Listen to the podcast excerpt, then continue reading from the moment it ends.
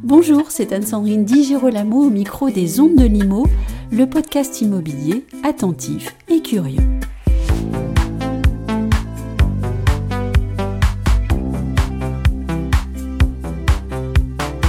J'ai profité d'une rencontre avec Yannick Enouche, président de la Chambre des diagnostiqueurs immobiliers FNAIM, pour lui poser quelques questions à cette rentrée.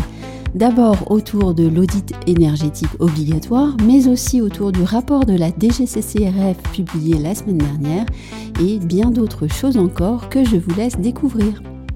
Yannick Enouche, bonjour. Bonjour. L'audit énergétique va être obligatoire cette fois-ci à partir du 1er avril 2023 et non plus à partir du 1er septembre 2022 comme c'était prévu initialement.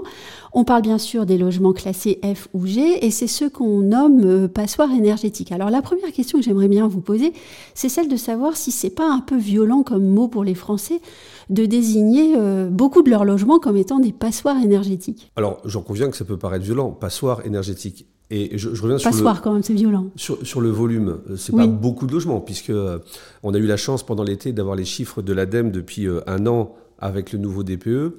on a à peu près 16% des biens qui ont été diagnostiqués depuis un an qui sont considérés comme des passoires énergétiques. Alors est-ce que c'est violent de dire passoire énergétique? Et est-ce que c'est dur pour un propriétaire? Peut-être, mais si c'est une réalité il est urgent de le savoir et de prendre des décisions de, rénovation pour pouvoir éviter de payer une, énergie qui coûte de plus en plus cher euh, plutôt que de rester euh, en passoire énergétique. 16%, c'est quand même très important aussi. Oui, tout à fait. Et là, certains disent qu'on va aller vers une catastrophe parce qu'il va y avoir beaucoup de logements qui, de ce fait, ne seront pas rénovés. Euh, alors, bon, il faut, il, faut, il faut un peu prendre de recul par rapport à tout ça.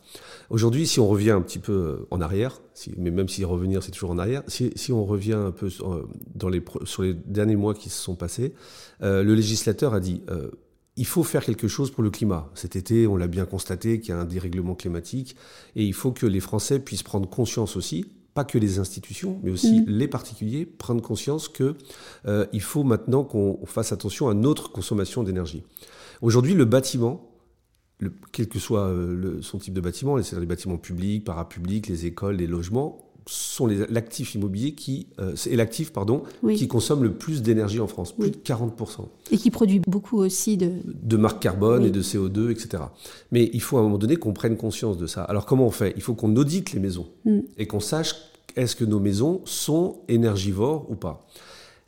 C'est greffé dessus sur cette tendance qui date depuis la COP 21, hein, mais qui s'est un peu accélérée ces dernières années, pour pas dire ces derniers mois est arrivée la crise énergétique euh, en Ukraine.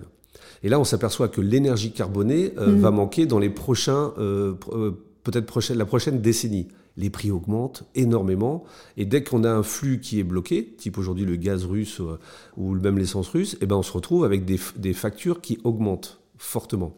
Donc à un moment donné, plutôt que de subir des augmentations, il faut que le coût de l'énergie baisse. Pour que le coût de l'énergie baisse, il faut que nos maisons nos bâtiments, mais on va parler de nos mm. maisons, de nos passoires énergétiques, bah, soient plus étanches à la perte d'énergie. Mm. Donc euh, le législateur a dit, vous avez une maison qui consomme beaucoup, faites vite des travaux. Alors quand on dit faites vite, c'est dans les années qui viennent, faites vite des travaux pour que vous n'ayez pas à subir des coûts d'entretien et de consommation d'énergie importants. Donc faire un audit déjà pour savoir qui est concerné, par cette nécessité de faire des travaux. Et dans l'actualité récente, on avait quand même un report, donc un geste euh, du gouvernement pour dire bon, bah, l'audit obligatoire sera décalé. Moi, ce que je voudrais savoir, c'est est-ce que c'est un report suffisant pour les professionnels qui ont euh, une grosse responsabilité dans ce domaine? Par exemple, je pense aux éditeurs de logiciels, aux organismes de formation. Est-ce que ces sept mois qu'on vous a accordés vont être nécessaires pour faire en sorte qu'il y ait un effet positif et fiable sur votre travail Alors oui. vous serez bien obligé. Non, mais c'est parce que aujourd'hui, clairement, euh, le, fait d'avoir un audit énergétique sur les passoires énergétiques, parce que c'est ça qu'il s'agit. Hein. Euh, vous avez des, diagnostics qui sont faits. Dans les diagnostics, il y a le fameux DPE. Et quand le DPE est anxiogène par rapport à, à ce sujet-là, donc et catégorise la maison F ou G, l'État préconise et impose un, deuxième diagnostic obligatoire qui s'appelle un audit énergétique. L'audit énergétique sert à quoi? Il sert à, comprendre un peu plus, mais surtout à donner des scénarios de travaux pour permettre aux, propriétaires, occupants ou non occupants, hein, de savoir qu'est-ce qu'il doit faire pour passer peut-être du F au E ou du F au D. Une fois qu'on a dit ça, l'État a été vite. Il y avait la campagne électorale, etc. Euh, les, institutions publiques et parapubliques, mmh. ADEME, DHUP, ont dit voilà, le, législateur impose au 1er septembre, on y va. Et, c'est vrai que derrière, c'est pas si simple. Il faut avoir des trames de rapport, il y a des éditeurs de logiciels, il faut qu'on forme nos collaborateurs. L'ambition était au 1er septembre. Et on a discuté avec les pouvoirs publics, nous étant la filière des diagnostiqueurs immobiliers, mais aussi la grande filière immobilière, pour dire voilà, on ne sera pas prêt. Donc l'État a dit il vous faut combien de temps? Euh, Suite à plusieurs concertations, on s'est dit euh, le 1er avril, ce serait une date à peu près euh, correcte pour pouvoir à la fois former, accompagner les professionnels et les particuliers dans cette nouvelle obligation. Moi, j'aimerais bien qu'on revienne sur euh, ces scénarios dont vous parlez et donc sur la plus-value de l'audit obligatoire, parce que d'autres disent, bon, finalement, euh, l'audit obligatoire, c'est un deuxième DPE ou bien euh, un DPE bis ou bien un DPE amélioré. Et, c'est vrai qu'on peut se dire, bah, les, les, Français ne vont pas toujours comprendre la différence. Donc là, on pourrait peut-être expliquer avec un exemple, qu'est-ce qu'il va apporter de plus cet audit? Alors, j'aimerais bien savoir qui dit ça, parce que qui peut dire aujourd'hui que l'audit est juste un DPE euh, plus? C'est pas vrai. Euh, aujourd'hui, euh, encore une fois, je reviens pour bien, bien clarifier les choses. on, fait tout un tas de diagnostics sur nos biens, gaz, électricité, etc. Et DPE. Le DPE, dès qu'il il, tire la sonnette d'alarme en mm. disant attention, vous êtes. il pose les choses. Hein. Voilà, le DPE, c'est une photographie qui dit attention, c'est comme un généraliste.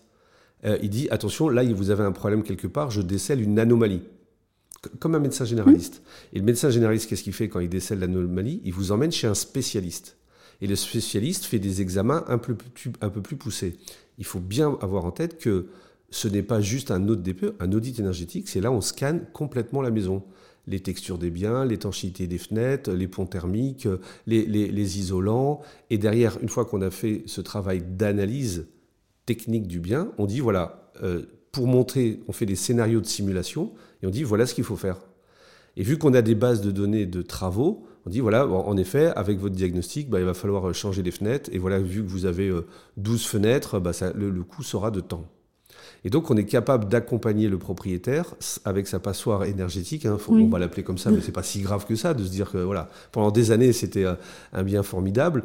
Euh, que euh, cette passoire énergétique ou ce bien qui consomme trop, hein, on, va, on va positiver les choses, et ben voilà, pour l'améliorer, il faut que vous dépensiez 4000 euros de fenêtre, par exemple, ou 10 000 euros de fenêtre, par exemple. Parce qu'aujourd'hui, euh, le, constat du législateur, et je ne vais pas me faire le porte-parole du gouvernement, mais là je vais quand même les, les défendre, c'est que, et ils sont appuyés sur le rapport de la Cour des comptes, qui est sorti euh, juste avant l'été, euh, qui disait que MyPrimeRénov, oui. à plus de 80%, n'a pas servi à la transition énergétique. La prime rénov a été super pour changer euh, son système de chaudière, pour changer des, éléments de confort dans la maison, et qu'à 20% a, été efficace dans l'amélioration de la consommation d'énergie de votre maison. Donc, les, services de Pierre Moscovici n'étaient pas très contents. Hein. Donc le gouvernement a dit, OK, on va essayer d'avoir une analyse un peu plus fine, parce que, et je critique pas les artisans, mm. mais vous faites venir un, menuisier chez vous, il va vous dire, il faut changer les fenêtres. Vous faites venir un chauffagiste, il va vous dire, il faut changer la chaudière. Vous faites venir un maçon, il va vous dire qu'il faut faire de l'isolation par l'extérieur. Vous faites venir un. Oh, certains, en fait. Mais non, mais c'est normal. Parce que eux-mêmes ne connaissent pas le bien. Mais ils disent moi, ce que je fais, c'est je fais votre chaudière, elle est vieille, donc on va la changer. Mais le problème vient peut-être pas de la chaudière. Et sans audit énergétique, c'est un peu comme euh, sans consultation d'un généraliste, on va pas savoir trouver la pathologie. Et donc, il faut bien prendre, et, là j'insiste sur le fait que le DPE, c'est le généraliste, c'est global, c'est une grande tendance, et l'audit énergétique, c'est le spécialiste parce qu'on a analysé une pathologie qui, est, qui, qui, nous, on, nous, on donne un lettrage. La, maladie, c'est F et G aujourd'hui. Hmm. Et le but, c'est vraiment la sobriété énergétique. Mais, mais je dirais, est-ce que ce but-là ne s'est pas précisé aussi comme ça au fil des mois parce qu'il y a eu euh, beaucoup de précipitations? Mais maintenant, on le sait, c'est la sobriété énergétique et ça a été clairement dit par Elisabeth Borne, par exemple, à la REF. Ah bah, euh, c'est clair qu'il y a un an, on parlait un peu ben moins de ces sujets-là. Mais la crise en Ukraine a, démontré, parce que demain, vous avez une crise en Ukraine, une crise en Algérie, une crise aux, États-Unis sur les transports mm. du gaz de schiste, ben, il n'y a plus de gaz en France. Hein. Et donc, euh, il va falloir que vite, on aille vers un bâtiment passif. Et d'ailleurs, les promoteurs et la fédération des promoteurs euh, travaillent sur des bâtiments qui ne consomment plus d'énergie. Et quel moment formidable euh, sera pour nous le temps où on pourra avoir un logement qui ne coûtera rien en énergie. Je reviens un petit peu au, DPE et à mon audit.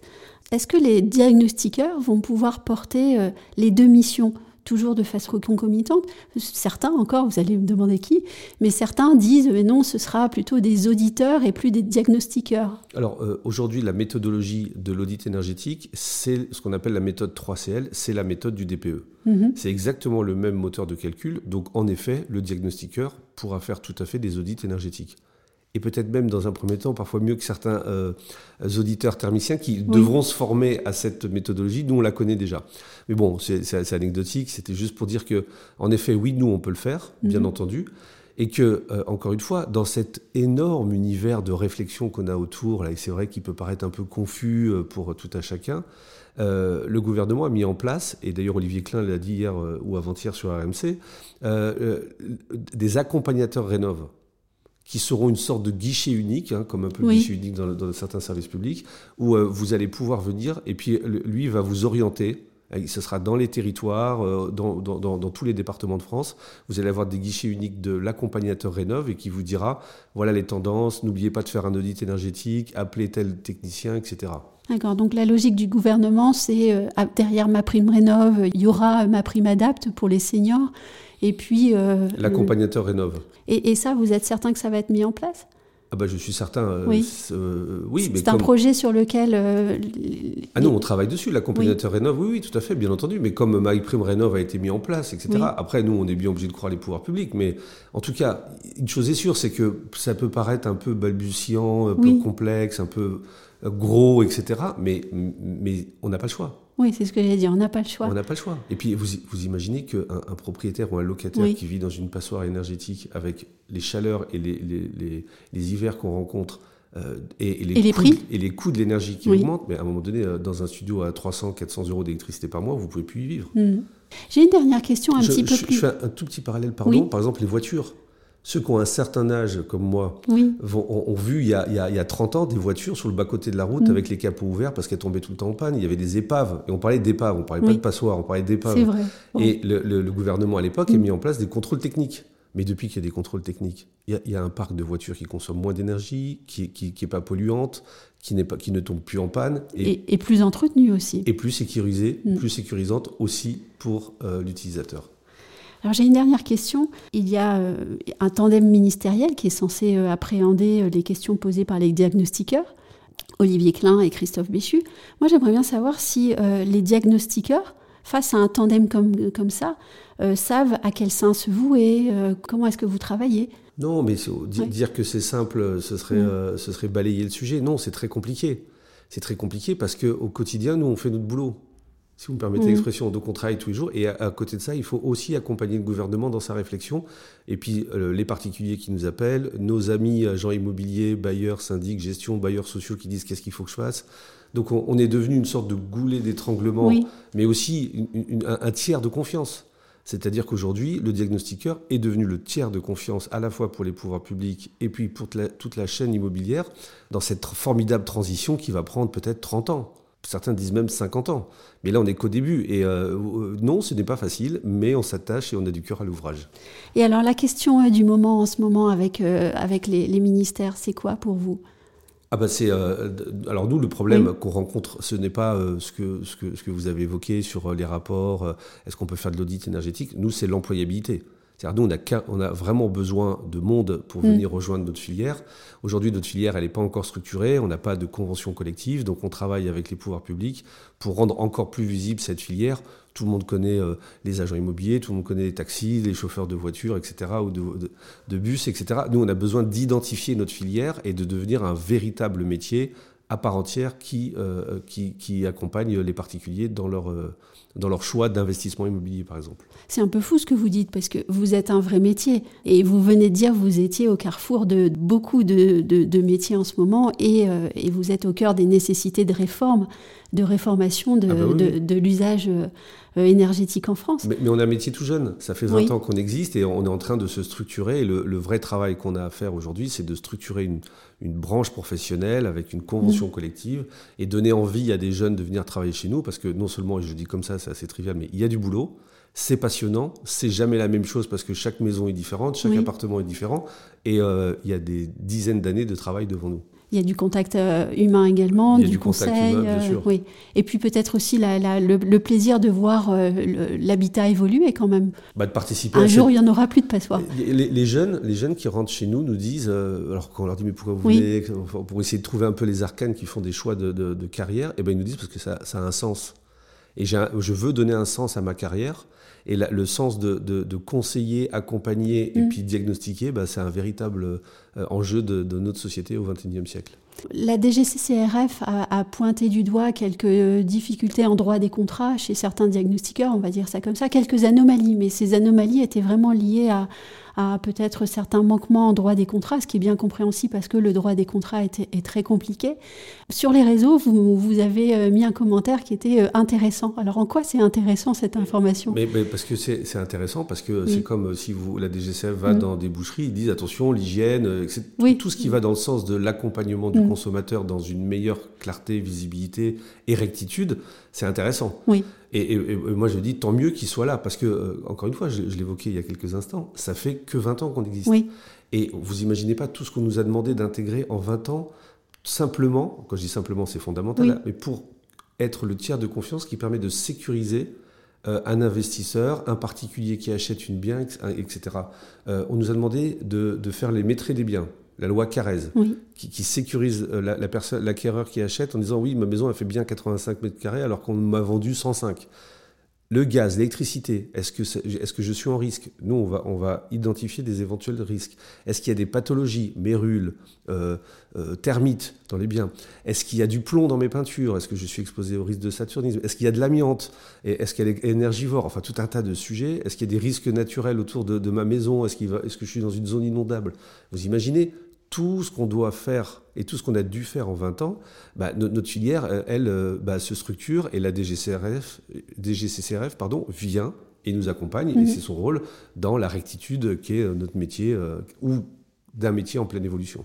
Oui, un métier qui en plus porte la responsabilité euh, quand il dispense une information, une information qui va aller euh, sur le bureau des banquiers quand on demande un financement euh, et, sur le bureau de bien d'autres professionnels. Donc, le, notaire au moment de l'acte, le gestionnaire de biens, le syndic de copropriété.